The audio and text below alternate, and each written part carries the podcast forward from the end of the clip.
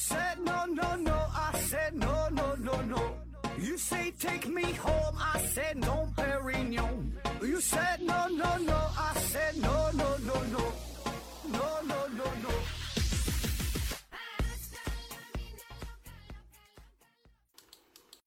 拼命探索，不计后果。欢迎您收听《思考盒子》，本节目由喜马拉雅平台独家播出。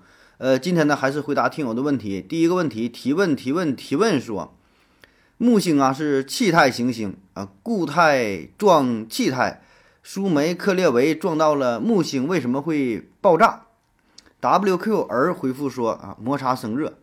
呃，他说这个事儿啊，是一九九四年啊，舒梅克列维九号。啊，这个彗星然后撞到了木星上，那严格来说啊，这发生的并不是爆炸，而是呢，它呢被木星特别巨大的吸引力啊给撕碎了，撕成了碎片。哎，知识点来了哈，这里边有两个概念，一个呢叫做潮汐力啊，呃，还有一个呢叫做洛希极限啊。洛希极限是头几年哪个嘞？流浪地球还是啥呀？不也提到了这个问题是吧？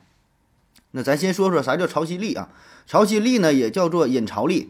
它呢是由于引力作用导致天体变形的扭曲的力啊。那么万有引力定律啊，它这个表述就是 F 等于 G 大 M 小 m 除以 r 的平方。那这里的 F 呢是表示引力的大小，G 呢表示这是引力常量哈。大 M 和小 m 分别表示两个引力相互作用的天体的质量啊。那么 r 呢就是它们呃之间的距离啊，确切说是两个质点之间的距离啊，然后是 r 的平方啊。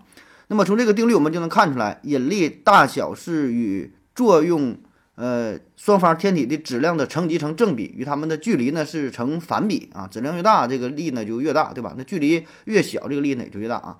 但这个引力的大小呢，只是相对于两个天体整体而言。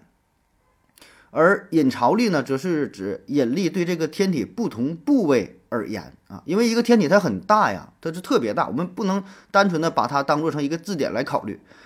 那么根据引力大小与距离平方成反比的定律，那么一个天体引力核心到另一个天体不同部位的距离，它就是不一样的啊。因此呢，这些不同部位受到引力的作用也是不一样的啊。你就想象一下，比如说是一个地球啊。那么在南极和北极来说，它中间隔着一个地球本身它的直径这么长的距离呢啊，那么这个是有差异的啊，所以这两点受到的力呢它是不一样的，而且天体呢它还有这个自转呐、公转呐等等啊，就是不同部位受到的引力作用是不断变化的啊。那么这样呢就形成了这个引力对这个星球就呃不断的呃产生一种扭曲力啊，就是叫引潮力啊。那么这个引潮力呢就会让这个天体发生形变啊，就是不可能是滴溜圆了，对吧？然后就它就变形了啊，那么尤其是呃流体的变化就更加明显啊。那么钢体啊，这就这就不用说了，虽然不明显，但是这个形变呢也是必然的。那我们的地球的海洋就是有这个潮汐的变化嘛，对吧？也是反映了呃太阳啊、月亮啊对这个地球的这个引潮力啊。那么洛希极限啊，洛希极限呢是指一个天体能够忍受的引潮力的最大的极限。这个极限呢是发生在一个天体自身的引力与第二个天体造成的。潮汐力相等时候的距离，那么这个巨大的潮汐力能够让靠近大天体的这个小天体啊，不但这个流体极端的变形啊，就是钢体它也会变形，对吧？它不可能是绝对的嘛，也会发生变形。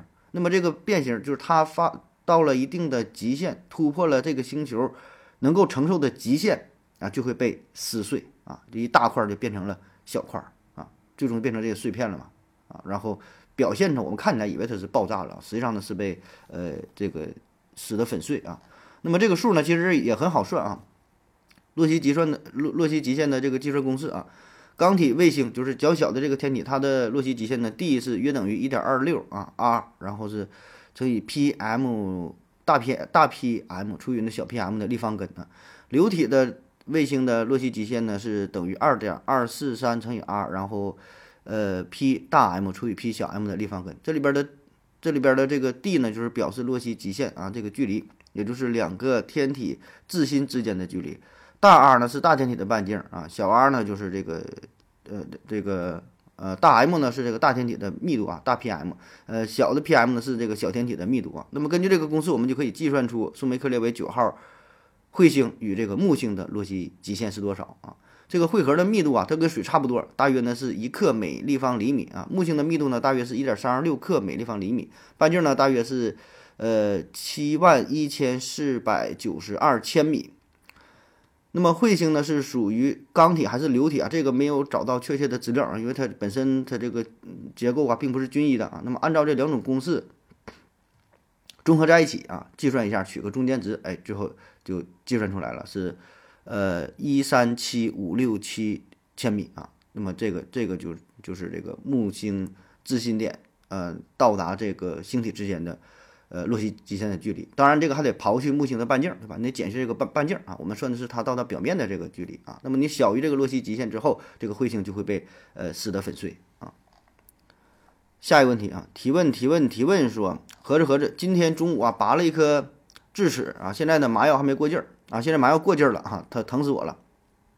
呃，我不是想问你怎么能够缓解疼痛啊，因为读到这个问题的时候，它早就不疼了啊。那对啊，估计连牙槽骨啊都已经长好了啊。呃，我是想问，拔牙的时候啊，又是撬啊，又是拿镊子啊，费了好大劲儿才拔下来。这个牙呀，跟牙槽骨之间是什么力相连接的？强力、弱力、电磁力、引力啊？为什么呃人老了牙齿就会松动啊？要说拔牙这个事儿是吧？拔牙很费劲儿啊，拔了老半天才给拔下来啊。这牙之间什么力啊？这个这是什么力？这一般一般咱接触到的力，咱常说的力都是电磁力啊，基本都是电磁力啊，少数有什么引力啥的，一般都电磁力啊。那说这个大牙为什么难拔哈？就是大牙这是根儿嘛，这是分叉啊，就像这个树一样，你看到的是一个树干啊，但这树根儿它不是直溜溜的一根儿是吧？它这个根儿是很大的，嗯，很多枝的啊。那为什么说老人的牙？就是松动了哈，呃，老人牙松动吧，有一些原因呢是就是这个牙槽骨的吸收啊，这些方面原因啊，还有呢就是，嗯，年岁大了之后，这个什么牙牙周炎呐，什么牙齿咬合力长啊，然后牙齿的外伤啊，呃，什么磨损呐等等的，对吧？你用的呗，用时间长了呗啊。下一个问题，飞梦 R 提问说：何子哥，喝热苦瓜水真的可以抗癌吗？啊？啊，说这个喝这东西抗癌啊，这个问题呢，如果从严格的呃逻辑学的角度来说哈，嗯，咱不能说简单的能或者是不能，对吧？这个其实就像是问你说有没有上帝一样，对吧？你不能说简单的有还是还是没有，是吧？就是起码目前我们没有找到一个确切的证据证明上帝的存在，是吧？但是我们又不能否定它的存在，是吧？所以呢，你说喝这苦瓜水是否能够抗癌啊？那起码是。咱目前还没有找到一个确切的证据说明啊，喝热苦瓜水能够抗癌，但是你不能否定它不能抗癌，是吧？所以呢，严谨的说，那咱就是现在还不知道啊，没有确切的证据证明它能抗啊。下一个问题，飞梦 R 提问说，好久没提问了啊，今天问一个问想了好久的问题，说有很多犯人在刑满释放回到社会后，还会重新危害社会，甚至还会变本加厉啊，比以前更加凶残。呃，小东讲故事里面就有一个犯人，因为对判决不服啊，出狱后严重危害社会。那为什么监狱不在犯人出狱前测试一下，确定他会不会再危害社会，然后再释放呢？如果不确定就释放了犯人，是不是很危险啊？呃，思维盒子回复说，怎么测试啊？嗯，说这个出狱之之前测试这个事儿是吧？做一些心理上的测试啊，看他恢复的怎么样了。其实呢，这个测试一直都在做，那一直都在做啊，确实有这种评估，嗯，有这种评估，就是看他恢复的怎么样，是否能够回归社会啊。嗯，但是说这个测试结果吧，这个你说它能有多大的准确性呢？这个也不好说啊。反正目前呢。就是他有有一些测试啊，还有一些呃心理上的疏导，就出出狱之前有心理上的辅导，然后呢进行一些法制教育，对吧？增强一些法法律的观念啊，让他遵纪守法呗，让他对这个法律有一种敬畏之心啊。还有出出狱之前可能还有一些技能上的培训，是吧？因为在里边待时间长，待了十年八年了，外边变化很大，是吧？出来还还拿 BP 机呢，是吧？所以呢，保证会有一些教育，有一些测试，有一些辅导啊，目的呢就是想降低。回归社会之后，重新犯罪的几率，啊，但问题是吧？就是这个事儿他是做了，但是具体能达到多大的效果呢？也不好说啊。我觉得确实会有一定的促进作用，但是很难从根本上解决问题，对吧？因为有一些人他是很会装的，在测试的时候他是就很好啊，完全正常。但他出去的时候可能马上就杀人了，对吧？而且呢，人呐，他也是在变化的啊。当时测试的时候确实是醒悟了，挺好了。回家之后待了几天，觉得不对劲儿啊，我还得去报复社会啊。所以这什么样人也都有啊，你很难说因为这个设施好了，他以后他就就不不犯罪了，是吧？下一个问题，for 人生提问说，俗话说打蛇打七寸，如果一条蛇只有六寸啊，那么该该打哪里啊？长别维斯回复说，你等它呗，等它长大了再打。思维盒子回复说。你要对蛇不熟的话，你就打蛇头啊。说这个打蛇打七寸这个事儿是吧？这咱这经常，呃，有这么一个说法，打蛇打七寸啊。但还有另外一个说法，我听过是叫打蛇打打三寸啊。反正怎么说的也都有吧。嗯，但是无论如何，这一定不是一个特别确切的说法啊。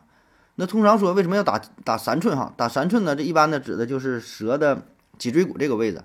呃，打这地方打完蛇呢，基本它就瘫了啊。那说打蛇打七寸啊，打七寸呢，就是应该是它蛇这心脏所在的位置啊。当然不说嘛，这个数是很不确切，对吧？因为蛇的种类多了去了，对吧？就同一种类的蛇，它有长有短的。刚生下来小蛇才多长，那长大了那这好几米长的也都有啊。所以那你这个这个一个蛇一米长的蛇和两米长的蛇，心脏长的位置保证不一样，是吧？所以这里边说的七七寸，它只是一种比喻。用它来形容动物的一个重要的器官啊，咱甚至说会用说打折打七寸这个词儿啊，咱形容某一件事儿，抓它的重点，找到这个主要矛盾啊，以及矛盾的主要方面，是吧？这个是他想表达的意思啊。但为什么不说呃抓问题，怎么找找重点打的心脏嘛？这就是不形象嘛。你说这一个具体的数字，哎，就非常带感，是吧？这个就是古人说话嘛，经常会呃用一些数字，但他说的这个数字并不是确切的数字，它是一个虚指啊。这是也算是一种修辞修辞手法。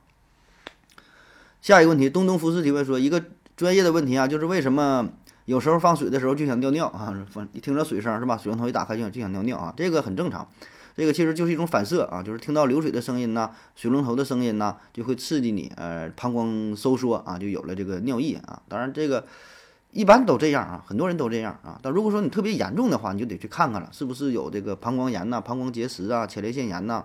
呃，膀胱过度活动症啊，等等啊，一些疾病啊。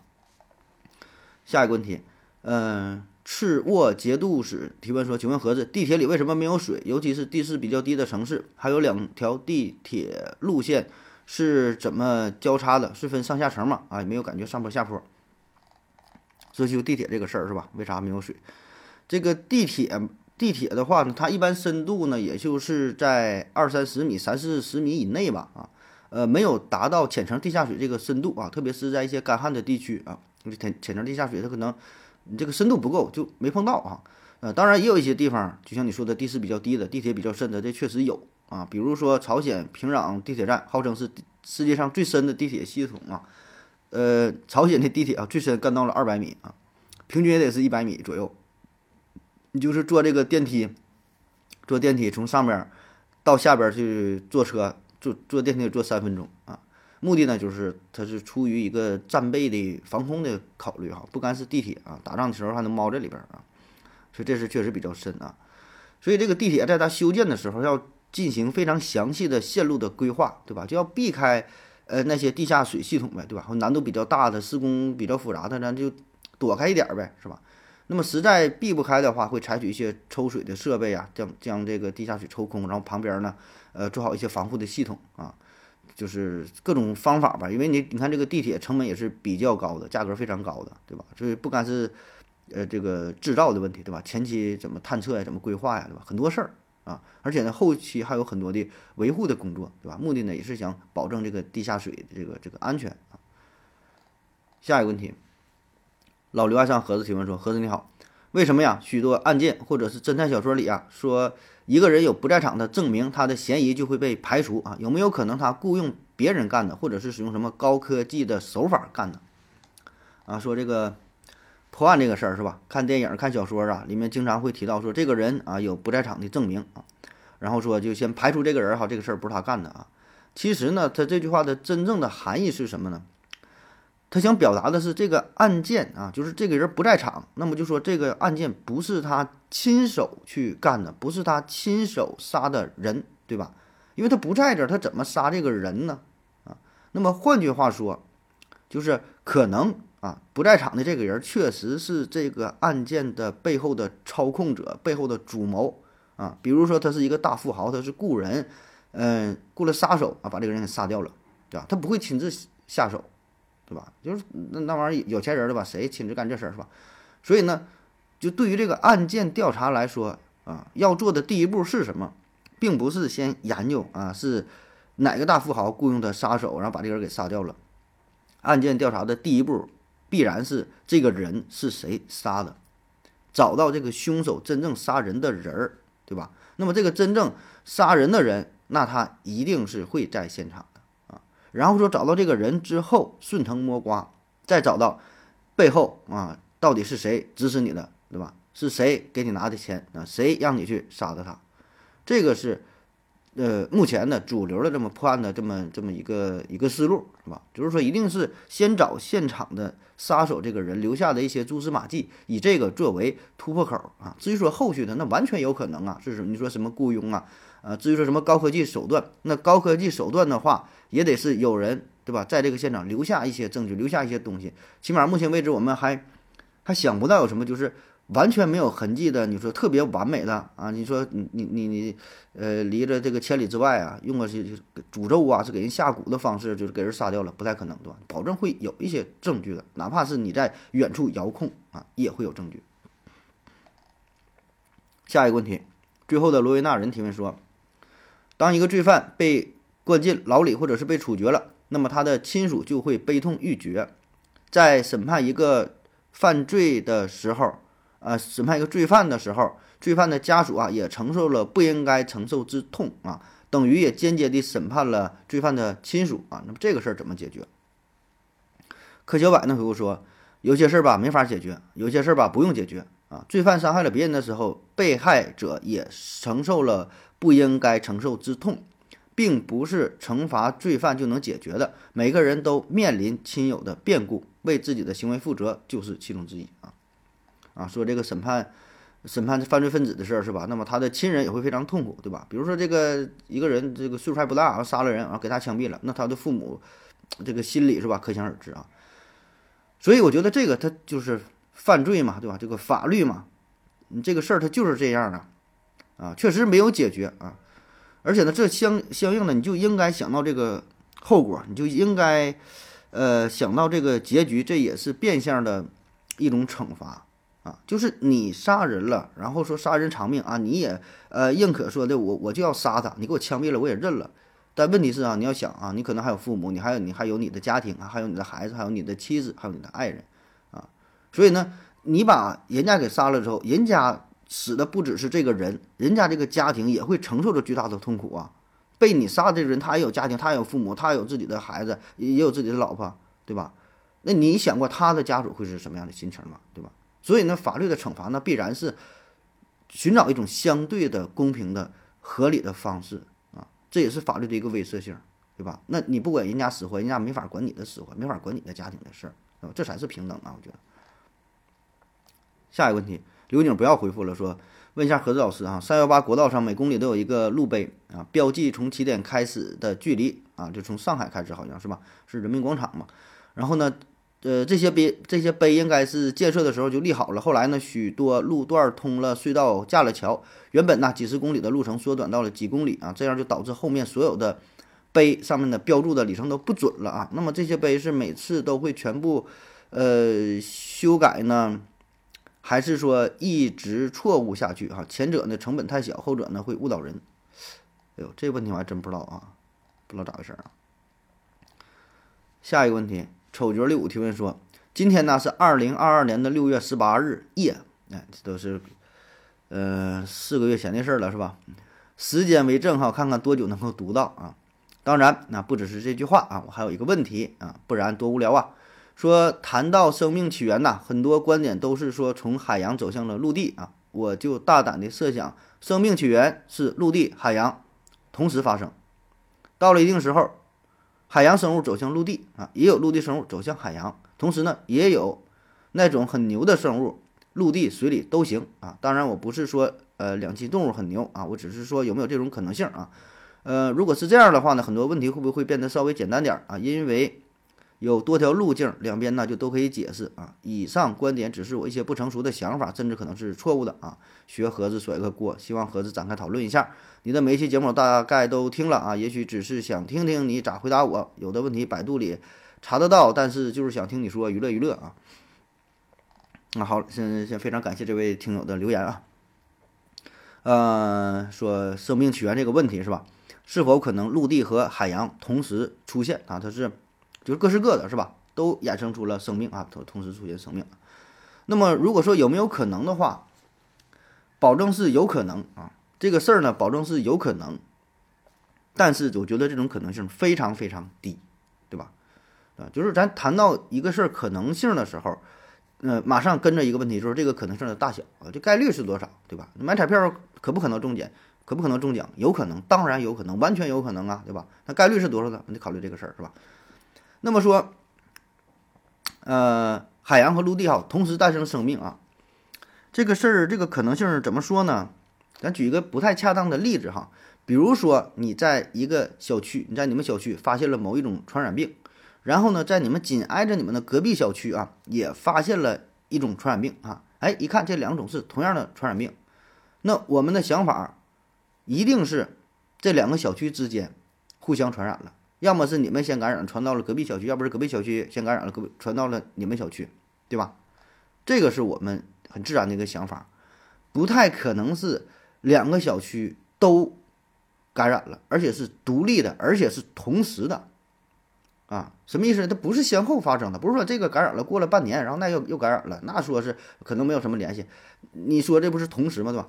同时发生，啊，就这个概率太低了，那得多巧的事儿啊，是吧？啊，当然咱不排除可能性啊，只是说这个概率很低很低，对吧？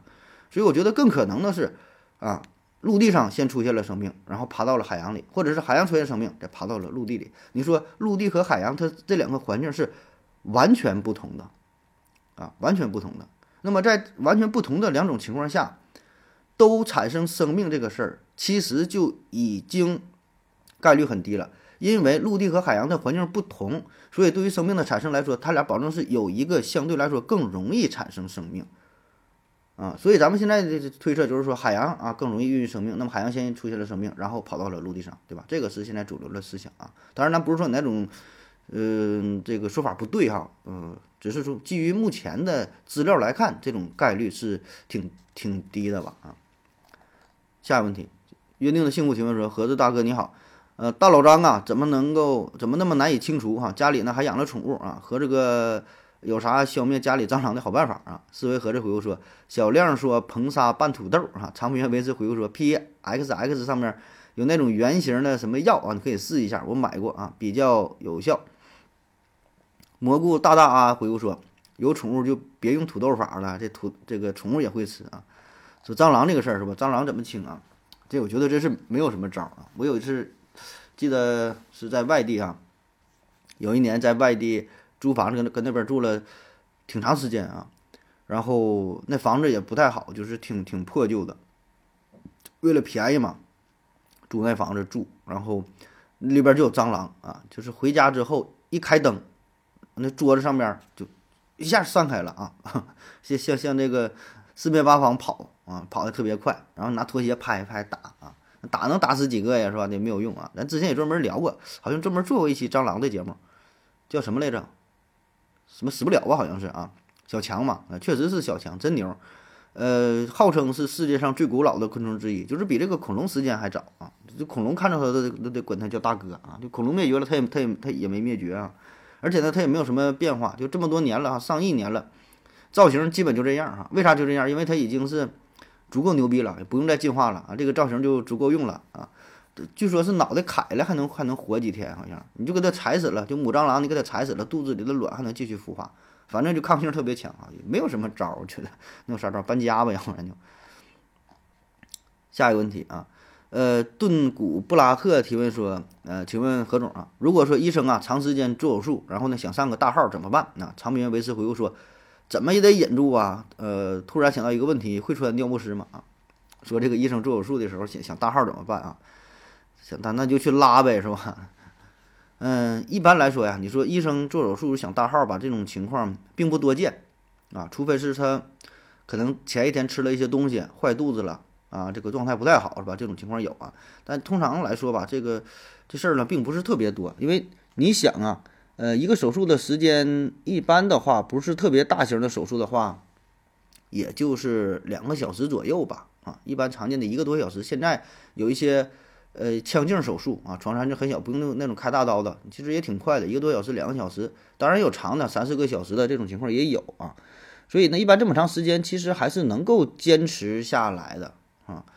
呃，而且呢，更重要的一方面就是什么呢？做手术的时候吧，这个人呢是高度紧张的状态，高度这个集中的状态啊。那么在这种情况之下呢，人是交感神经兴奋啊，交感神经兴奋，交感神经兴奋是什么意思呢？就是像你打仗的时候上战场，或者是运动员。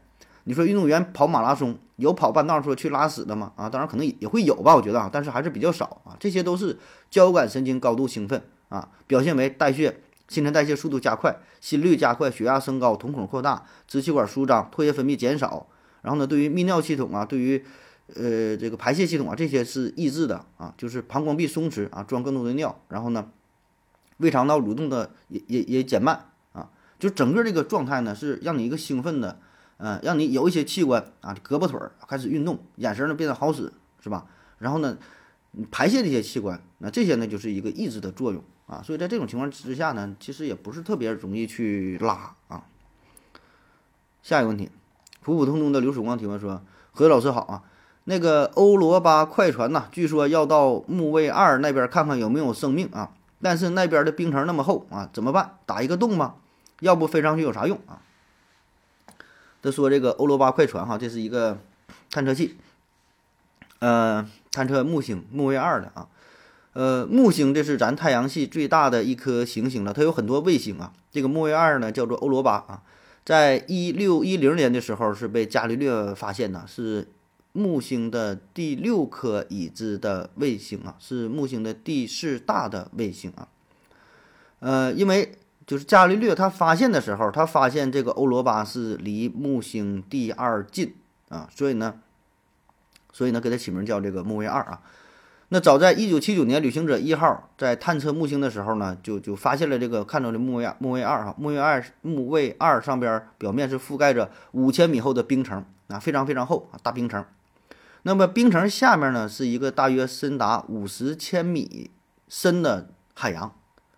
啊，然后在呢，一九一九六六年，伽利略号在距离木卫二十六万千米的上空啊，拍摄了这个照片啊。这个星球呢，呈现出一种冰壳的状态，整个这个星球上面是个是个大冰块的一个外边一个大冰壳啊。那据推测呀，它内部呢应该是有这个液态水的存在啊。那么一有水，科学家就高兴了，对吧？科学家就想找水，是吧？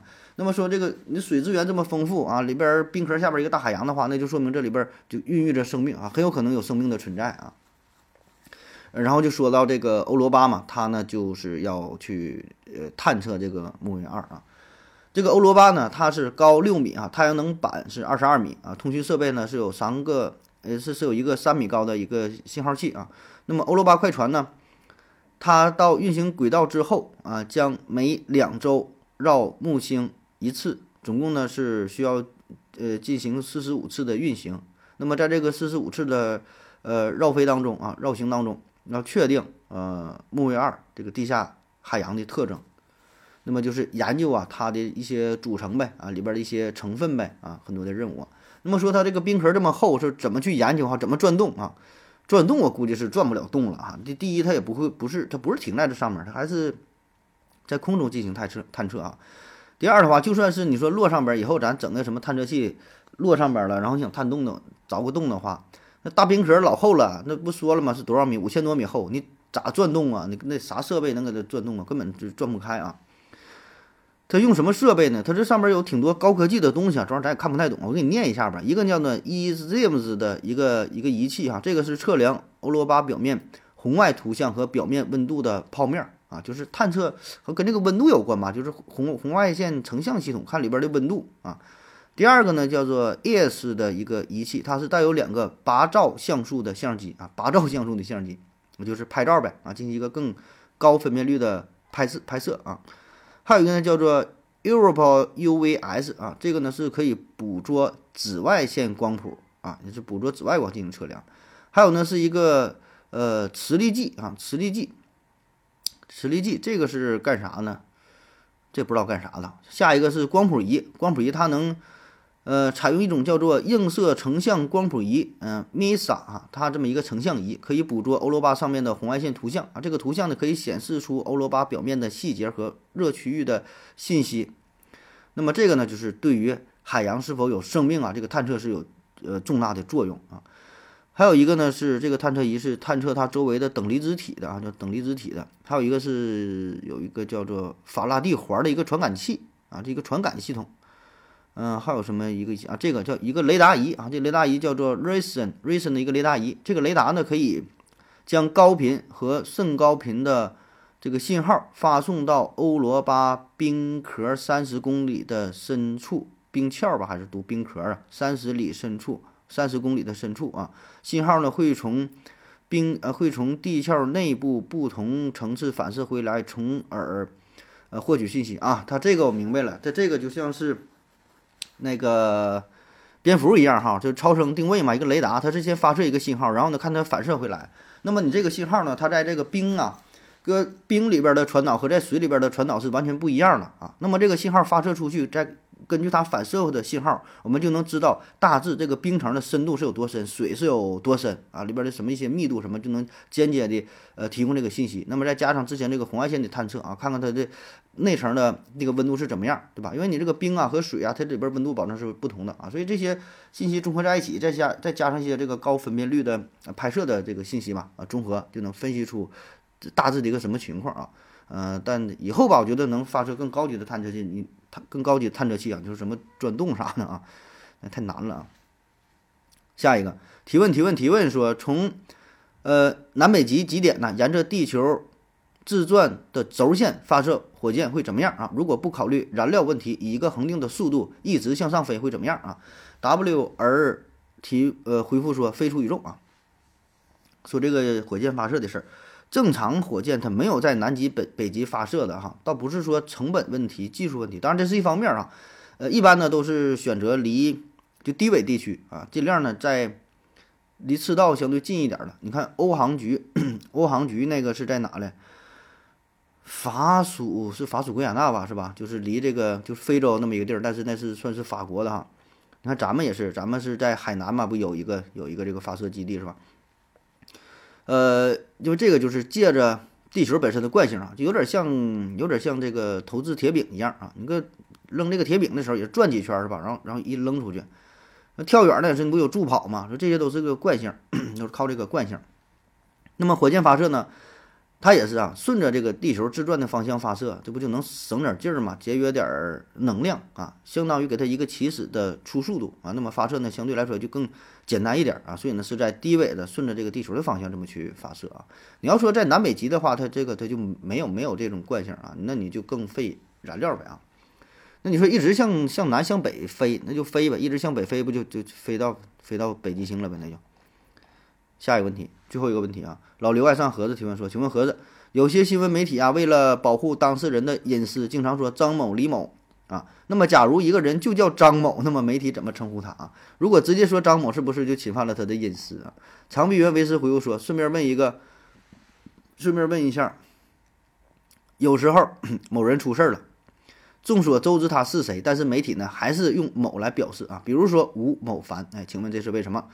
呃，某小柏回复说，呃，就叫某张姓男子或某张姓女子呗。哎，这个说法挺好，是吧？不是，就是，就是比如这个人他就叫就叫张某啊，然后你不能说说张某犯罪了，是吧？这就说他名了啊。那咱可以说成某张姓女子、某张姓男子啊。呃，这种情况我觉得还是比较常见的。就咱看新闻的时候吧，经常会会这么说。比如说，这人他名吧，真名叫刘敬正。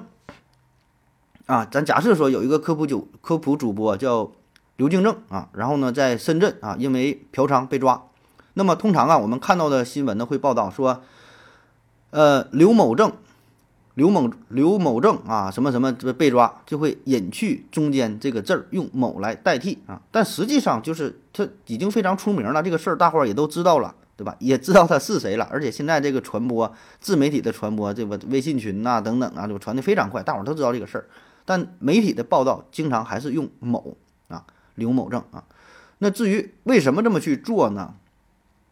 就是我特意查了一下，我说这个是不是有什么呃规定啊？呃，新闻报道的规定啊，还是媒体宣传有什么规定啊？但我确实没查到，就是官方的，就是确切的要求，就是不能不让使用全名啊。嗯，没有啊。呃，那从官方的通报来看，就如果这个事儿它属于是就是真实事件啊，确实是已经认定了。啊，也被司法部门等等吧相关部门鉴定为真实发生的，也发出通告了。那在这种情况下是完全可以使用全名的，也就是说这个事儿已经是板上钉钉的，对吧？人家官方通报已经出来了啊，可以用真名啊。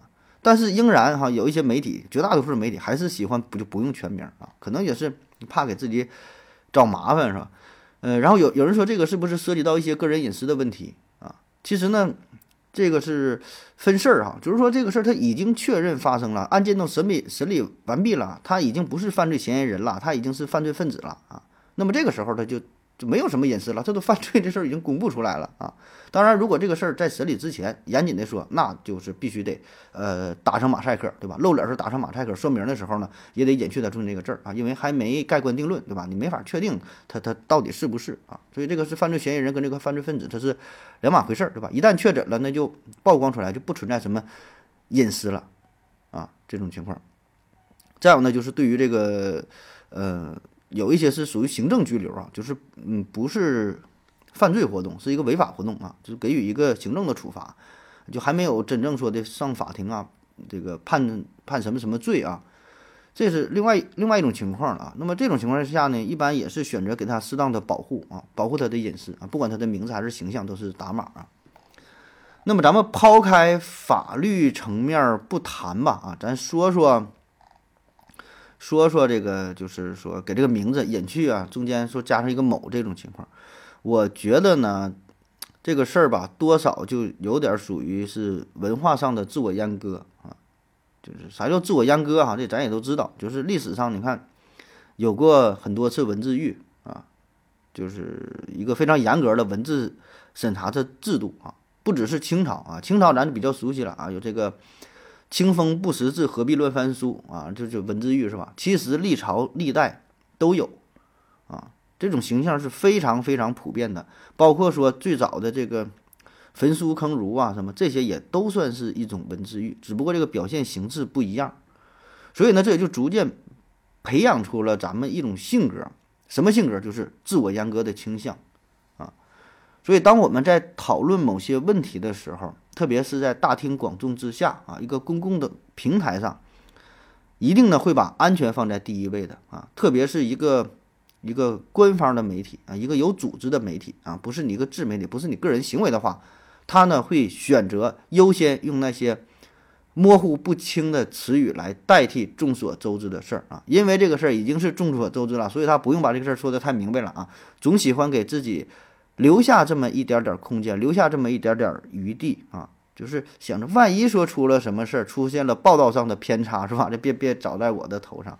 所以我觉得这也算是心理上的一种安慰吧，还是什么个想法呢？反正我觉得这个并不是纯法律上的问题哈，更多的就是心理上的一种自我保护吧。那好了，感谢各位收听，谢谢大家，再见。感谢您的聆听。如果您也想提问的话，请在喜马拉雅平台搜索“西西弗斯 FM”，在最新一期的节目下方留言即可。欢迎您的参与，我在这里等你哦。